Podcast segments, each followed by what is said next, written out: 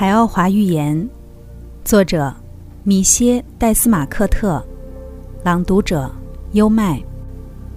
第八章，探索灵球，上集。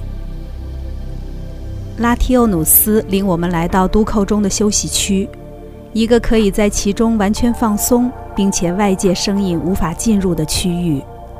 在那里，拉涛利和两位长者离开了，剩下了我。拉提欧努斯、涛和比阿斯特拉。涛说：“因为我的灵力还不够完善和强大，所以为了参与一场重要和非常特殊的经历，我得服用一种特殊的灵药。”他解释说：“我们要去探究母大陆消失时，也就是一万四千五百年前的地球的灵球。”我对“灵球”这个词的理解如下：自其被创造之日起。每个行星的周围都有一个灵球或振动的茧状球体，它以七倍于光的速度旋转着，像个记事簿一样。其实就是将星球上发生的每件事情完全吸收和储存下来。我们地球人无法访问其内容，因为我们不知道如何读取。众所周知，美国聘请了研究人员和技术人员研发时光机。但时至今日，他们的努力尚未成功。按涛的话来讲，他们的困难存在于适应茧状球体的频率，而非波长。人类作为宇宙的必要一部分，利用它的灵体，并且如果得到正确的训练，是可以从灵球中找到他需要的知识的。当然，这需要大量的训练。编辑基于作者的解释注释。许多人在梦中偶尔体验过和灵球的接触，通常是见到一些日光仪、建筑物和大自然的景象。从灵球中获得信息需要大量的知识和练习。这个药可以让你进入灵球，米歇。我们四人在一张特殊的床上，各摆出一个舒服的姿势。他们三人围成了一个以我为中心的三角形。他们给了我一个里面装着某种液体的高脚杯，我将它喝了下去。随后，比阿斯特拉和涛将他们的手指轻轻地放在我的手和太阳穴上，而拉提欧努斯则将他的食指放在我的松果体上方。他们让我彻底放松，无论发生什么都不要害怕。我们将以灵体状态旅行，我只需跟从他们的引导，所以十分安全。那一刻永远铭刻在我的记忆中。涛对我轻缓地讲着话，他讲话的时间越长，我就越来越不害怕了。可我得承认的是，最初我还是非常惊慌。突然，整个色系里的色彩都在我眼前飞舞闪烁。我虽然闭着眼睛，却还是被弄得头晕目眩。我还能看到身旁的三位同伴。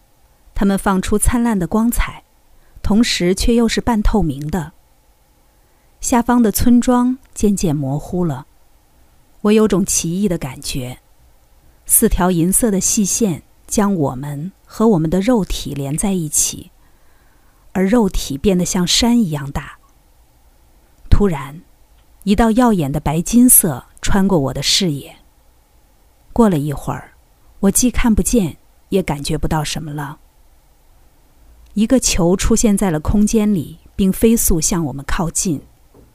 它像太阳一样明亮，但颜色是银色的。我们加速通过，或应该说是我加速通过，因为当时我不再感受到身旁同伴的存在。当进入这银色的大气时，我只能看见弥漫在四周的雾。不知过了多久，突然之间雾散了。一个屋顶不高的长方形房间显现出来，里面有两个男人盘腿坐在色彩精美的垫子上。房间的墙壁由精雕细琢的石块砌成，上面描绘着当时的文明场景，有成串看起来像是透明的葡萄，一些我不认识的水果，以及动物。有些动物还是人手兽身的。还有一些长着动物头的人。我注意到自己和同伴们形成了一个气体团样的整体，但我们仍然能分辨彼此。我们在萨瓦纳萨金字塔的主室里，拉提欧努斯说道：“这太不可思议了。”拉提欧努斯没开口，却在对我用法语讲话。我脑海中闪过一个解释：这就是心灵感应，米歇。什么都不要问，一切都会顺其自然地向你揭开。你将学到你需要知道的那些。由于写这本书的任务是报告我的经历，我必须尽可能的解释清楚当时我所处的那个状态。在我的灵体进入灵球后，看、听和感觉这些词都不再合适，几乎没用，因为感觉是自发的，以一种和我们正常体验非常不同的形式出现。甚至和我们以灵体形式行动时的体验都不同。事情的出现就像是在梦里一样，有时非常慢，有时又快得让人不安。之后，每件事好像都自行明了。后来我得知，这和当时我所处的状态以及我的导师们的密切监督有关。很快，我就看见房间的天花板上有个开口。它的尽头是一颗星星，我意识到这两个人正在和那颗星星交换着可见的思维。一缕缕烟圈般的银白色线从他们的松果体上升起，穿过天花板上的开口，与那颗遥远的星星交织在一起。这两个人完全静止，周身浮动着一片柔和的金光。我知道，由于同伴们的持续监护。他们既看不到我们，也不会被我们的存在所打扰。我们是另一个维度的观察者，我们更仔细地审视起他们来。其中一位是白发过肩的老人，他脑后戴了一顶橘黄色织物织成的无檐便帽，就像拉比戴的那种。他穿着一件宽松的金黄色长袖内袍，袍子将他完全包了起来。他的坐姿使我无法看到他的脚，但我知道那是一双赤足。他双手相合，仅以指尖相触，我可以清晰地看见一点围绕着他手指的蓝色光芒。那光体现了他专注入定时不可估量的精神力。第二个人看起来和他年龄相仿，但有一头黑亮的头发。除了内袍的颜色是亮橙色外，他的装束都和前者相同，他们一动不动，完全入了定，看起来就像没有了呼吸。他们在和其他世界交流，米歇。我听到一句解释。突然，这个场景消失，并立刻被另一个取代了。我们眼前出现了一座金顶的宫殿，宫殿的样子有点像宝塔。还能看到宫殿周围的一些塔和大门。打开的巨型落地窗正对着壮观的花园和珐琅池，池中起落的喷泉在正午阳光的照射下形成了道道彩虹。大公园里散布着树木，千百只鸟儿在树枝间穿梭，为这已然奇妙的景色增添了更鲜活的色彩。一群群穿着各色颜色和样式内袍的人们在树下或湖畔散步，还有些人坐在花朵装饰的凉亭下禅坐冥想。那凉亭是专门为他们提供遮阳和舒适的。整个场景中，最引人注目的是宫殿远方一座隐约可见的建筑，一座巨大的金字塔。我知道。我们刚离开了这座金字塔，现在正在欣赏母大陆首都萨瓦纳萨壮观的皇宫。皇宫外面是向四面八方延展的高原。涛曾提到过它，一条至少四十米宽的路从花园中心伸向高原。它的路面就像由一整块石板做成的一样。道路两旁林立着可以遮阴的大树。大树中间点缀着巨大的风格化雕像，有些雕像的头上还顶着红色或绿色的宽檐帽子。我们在这条路上滑行，周围有一些人在骑马，还有一些人骑着一种头部像海豚的奇异四足动物，一种我闻所未闻的动物。它们的存在使我感到惊讶。它们是 a kite pales 米歇，已经灭绝很久了。我听到这样的解释：这种动物有一匹大马那么大，有着五彩的尾巴，而且尾巴有时还会像一把扇子似的展开，就像孔雀的尾巴一样。它的臀部要比马宽得多，体长则与马相当，凸起的肩部很像犀牛的肩胛。前腿比后腿长，除了尾部外，它全身都覆盖着灰色的长毛。他奔跑的样子使我想起了我们的骆驼。我强烈的感觉到自己正在被同伴们往别处带。我们很快地穿过了那些正在路上行走的人们，非常快，但我却可以吸收并注意到他们语言里的一个特点：声音非常好听。而且元音好像比辅音多。突然，我们出现在另一个场景中，这有些像电影，从一个场景切换到另一个场景。一些样子很像科幻小说家所钟爱的飞碟的机器，正排列在高原边缘一块巨大的场地上。人们在一种飞行器旁上下，然后被它带往一个巨大的建筑。显然，那建筑是航站楼。停机坪上，飞行器发出一种耳朵完全能忍受的鸣笛声。我被告知，我们所听到的声音及其强度，和眼前场景中的人们所听到的是一样的。我突然想到自己正在目睹这些人的日常生活，他们拥有高度文明，并且已经死了数千年。我也想起来去注意一下我们脚下的路。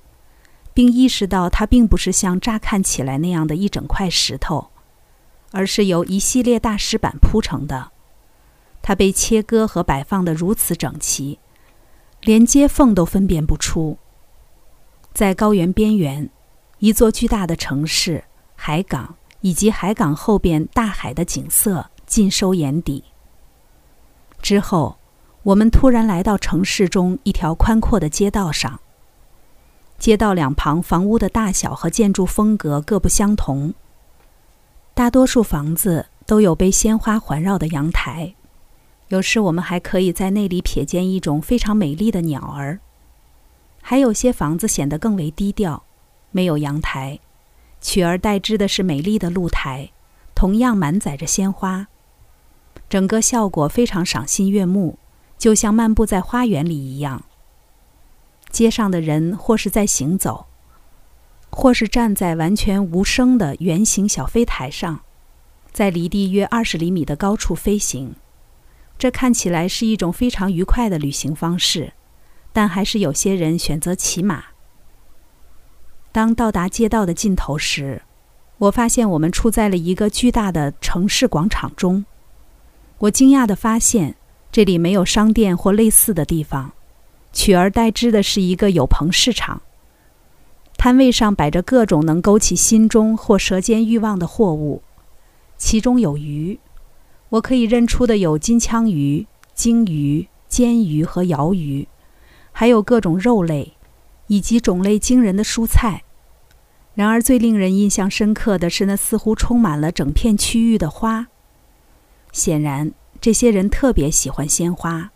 大家不是头上戴花，就是手中拿花。店家帮他们拿他们想要的货物，他们却没有用任何东西交换，既没有货币，也没有什么可以替代货币的东西。我的好奇将我们几人拉到了市场中心，我们干脆直接穿过了人们的身体。这种体验倒让我觉得很有趣。所有问题都在我想到他们时得到了解答。他们不使用货币，因为一切都属于社区，没有人会作伪。社区生活极其和睦。随着时间的推移，他们学会了去遵守规定，这些规定都很完善，经过了反复推敲，因而十分适合他们。这些人的身高大都在一米六到一米七之间，有着淡棕色的皮肤和黑色的头发及眼睛，很像现在的波利尼西亚人。其间也有一些身材高大的白种人，他们的身高约有两米，有着金黄色的头发和蓝色的眼睛。黑种人的数目则比白种人更多，他们也像白种人一样有着高大的身材，而且似乎有好几种，其中一些像泰米尔人，而另一些则很像我们澳大利亚的土著居民。我们来到下面的港口。那里停泊着各种各样的船只，整个港口都是人工建造的。我被告知，修建码头的巨石来自大陆西南的努托拉采石场。我们也可以看见一些非常复杂的设备正在运转，那是造船设备，装载设备正在维修船只。就像我说的那样，在港口停泊的船只有很多种，从十八、十九世纪风格的帆船。到有着现代气息的游艇，从蒸汽轮船到超现代的轻动力货轮。我被告知，海湾中停泊的那些巨轮都是抗磁力和抗重力的。不工作时，它们漂浮在水面上，载着上千吨的货物时，它们能以七十到九十海里的时速刚好高于水面行驶，并且不产生任何噪音。我了解到，港口里的古典船舶属于遥远地方的人们，印度、日本、中国，母大陆人也移民到了那里，但他们却不能使用先进的技术。关于这点，我从拉提欧努斯那里得知，母大陆的领导人将他们的很多科技知识都保密了，比如核能、抗重力和超声技术。这个政策确保了他们在地球上的领先地位，并保障了他们的安全。场景被撤掉了，我们回到了机场，并看着城市的夜景。城市被十分整齐的球形大灯照亮，像萨瓦纳萨皇宫去的让大道也一样。大灯被安在路旁刻有纹饰的列柱上，照得路面犹如白昼。我被告知，这些球形灯泡能将核能转化为光能，并且可以在未来工作数千年而不熄灭。